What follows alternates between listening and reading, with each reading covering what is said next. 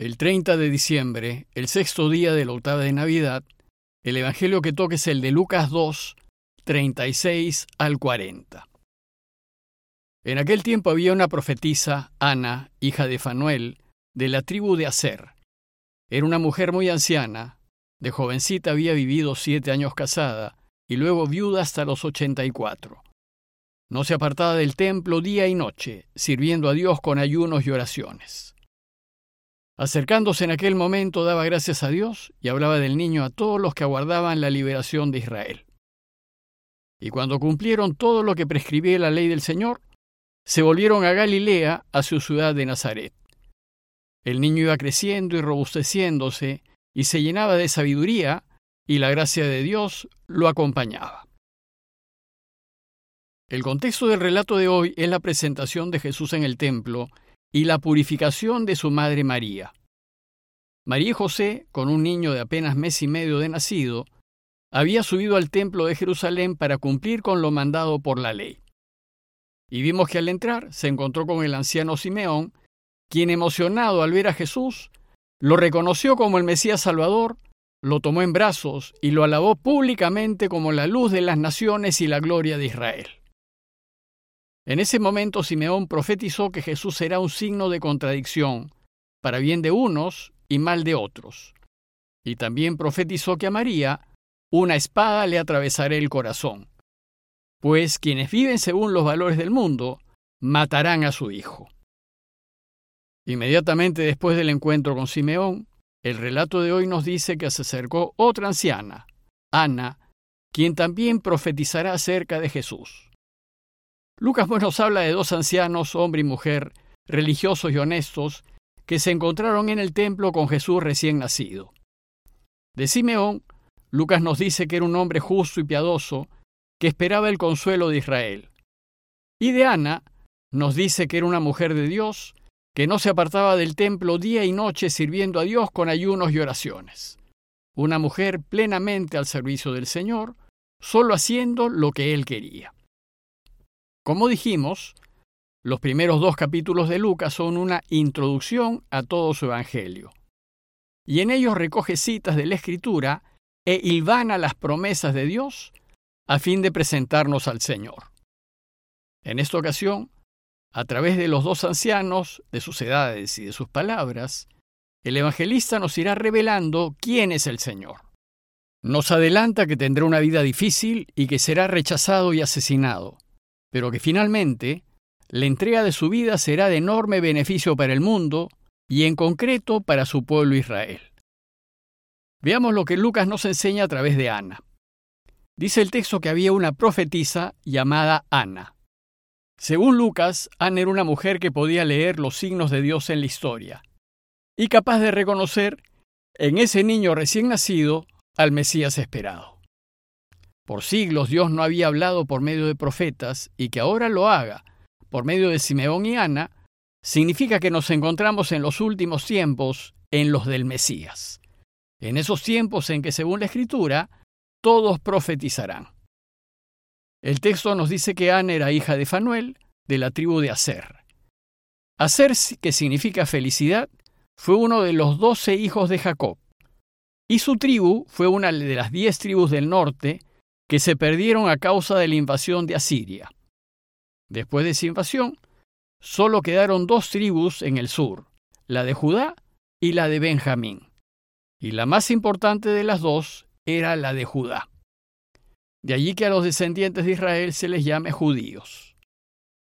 David era de la tribu de Judá, y el Mesías esperado sería también de esa misma tribu. Tal vez la mención de la tribu de Aser podría indicar que esa parte del pueblo de Israel que se perdió será ahora recuperada por Jesús. Luego, Lucas nos cuenta algo de la historia de Ana. Dice el texto que era una mujer muy anciana, de jovencita había vivido siete años casada y luego viuda hasta los ochenta y cuatro. El texto griego dice que fue virgen hasta que se casó y después vivió siete años casada.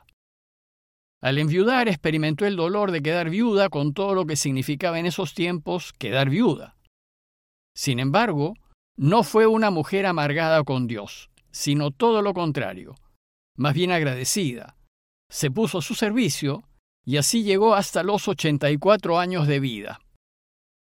El número 84 es igual a 12 por 7. Sabemos que 7 es el número de la plenitud, el de la perfección, y 12 el número de las tribus de Israel. Luego tal vez el número 84 nos indica que Ana encarna la plenitud de las tribus de Israel, la plenitud del pueblo, quien por siglos vivió en espera del Mesías. Dice el texto que acercándose en aquel momento daba gracias a Dios y hablaba del niño a todos los que aguardaban la liberación de Jerusalén. Ana estaba agradecida con Dios, pues finalmente se había acordado de su pueblo. Y entonces anuncia a todos los que esperaban la liberación de Israel que el Mesías es Jesús. Solo estos dos ancianos reconocen al Mesías en ese niño de mes y medio, pues en esos tiempos ya no todos esperaban al Mesías. Muchos habían perdido la esperanza. Sin embargo, un pequeño grupo continuó esperando contra toda esperanza. Y a ellos Ana les anuncia con alegría que sus esperanzas se han cumplido en Jesús. El relato termina diciéndonos que cuando cumplieron todo lo que prescribía la ley del Señor, se fueron a vivir al norte, a la región de Galilea, al pequeño y desconocido pueblito de Nazaret. El niño iba creciendo y robusteciéndose y se llenaba de sabiduría, y la gracia de Dios lo acompañaba. Y después de decirnos dónde vivirá y dónde se criará Jesús, Lucas nos resume en pocas palabras toda su infancia, desde que llegó a Nazaret hasta que tuvo unos doce años. Después Lucas solo nos relatará lo sucedido en Jerusalén doce años más tarde, cuando Jesús se quedó en Jerusalén sin saberlo sus padres. ¿Y qué pasó en esos primeros doce años? ¿Y qué pasó después de esos doce años hasta que tuvo más de 30? Porque sabemos que Jesús recién salió de su anonimato cuando tuvo más de 30 años, es decir, cuando empezó a anunciar públicamente la buena noticia del reinado de Dios. Pues antes fue un completo desconocido, solo un artesano en Nazaret. Bueno, pues a esos más de 30 años de vida de Jesús se los conoce como el tiempo de su vida oculta, pero oculta no en el sentido de escondida, sino en el sentido de desconocida, pues casi nada se sabe de ella. No hay ningún documento, texto, fuente o referencia alguna, ni judía ni romana de esa época, que nos diga algo de todos esos años de vida de Jesús. No hay nada. Pero ¿y por qué los evangelios no dicen nada de la infancia y juventud de Jesús? Porque, como ya dijimos, los evangelios no son biografías de Jesús, pues a los evangelistas no les interesó contarnos su vida. Lo que les interesó fue enseñarnos acerca de Él y de su camino. Y lo que buscan es demostrarnos que Jesús es el Mesías, el Hijo de Dios, y por eso hay que seguirlo. En su Evangelio, Juan nos lo dice con toda claridad. Dice en 20:30 al 31 que Jesús realizó otras muchas señales que no están escritas en este libro pero estas han sido escritas para que crean que Jesús es el Mesías, el Hijo de Dios, y para que creyendo tengan vida en su nombre.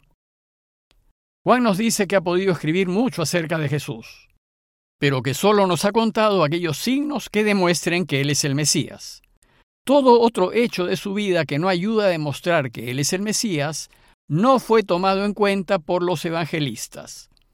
De esto se deduce que durante más de 30 años de infancia, juventud y adultez, Jesús no hizo absolutamente nada que demostrase que era el Mesías.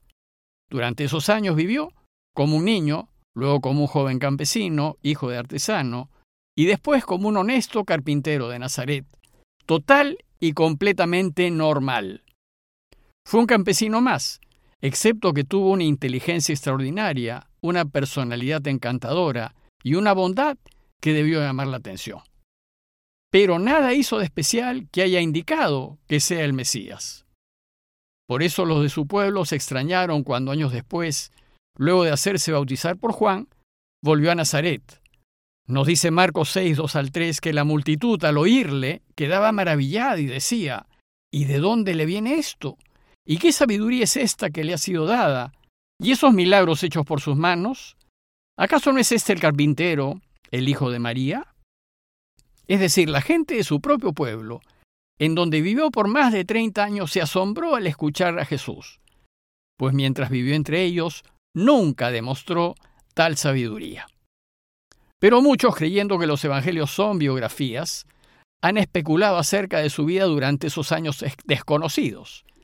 Han deducido extrañas teorías de lo que hizo Jesús en ese tiempo y lo han imaginado hasta en la India. Todas esas teorías no tienen ni pies ni cabeza, pues no hay documento alguno que las avale. Son meras fantasías febriles de quienes no siguen un riguroso método científico para probar una hipótesis. Lo más razonable es pensar que Jesús durante esos más de 30 años vivió en Nazaret. De lo contrario, los judíos, que son muy nacionalistas, lo hubiesen rechazado. Y como cualquier otro niño del lugar, Jesús fue creciendo física, psicológica y espiritualmente y aprendiendo todo lo que supo. La expresión llenarse de sabiduría indica que aprendió a discernir y a conocer la voluntad de su Padre, y desde muy pequeño debe haber elegido hacer solo lo que su Padre quería. Por eso el texto nos dice que la gracia de Dios lo acompañaba. Y como dice la carta a los Hebreos 4:15, Jesús fue probado en todo, igual que nosotros, excepto en el pecado. Pues cada vez que eligió, lo hizo en favor de su Padre, haciendo siempre su voluntad. Pidámosle pues a Jesús, que puede entendernos porque fue igual a nosotros en todo, que nos ayude a llegar algún día a ser como Él. Compañía de Jesús, Jesuitas, Perú.